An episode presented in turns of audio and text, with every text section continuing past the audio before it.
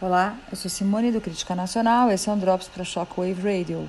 Itamaraty determina a retirada de diplomatas do consulado do Brasil na Venezuela.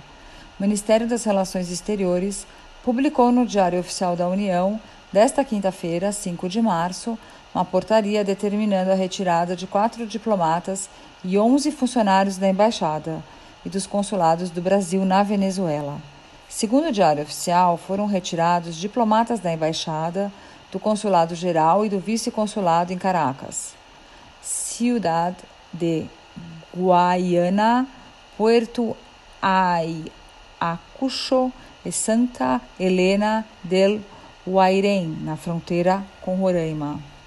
A portaria foi assinada pelo ministro das Relações Exteriores, Ernesto Araújo, e estabelece a remoção da ministra de primeira classe Elza Moreira Marcelino de Castro os conselheiros Francisco Chaves do Nascimento Filho, Carlos Leopoldo Gonçalves de Oliveira e Rodolfo Braga, além dos assinantes e oficiais de chancelaria. O Brasil reconhece, juntamente com mais 50 países, Juan Guaidó como presidente interino da Venezuela.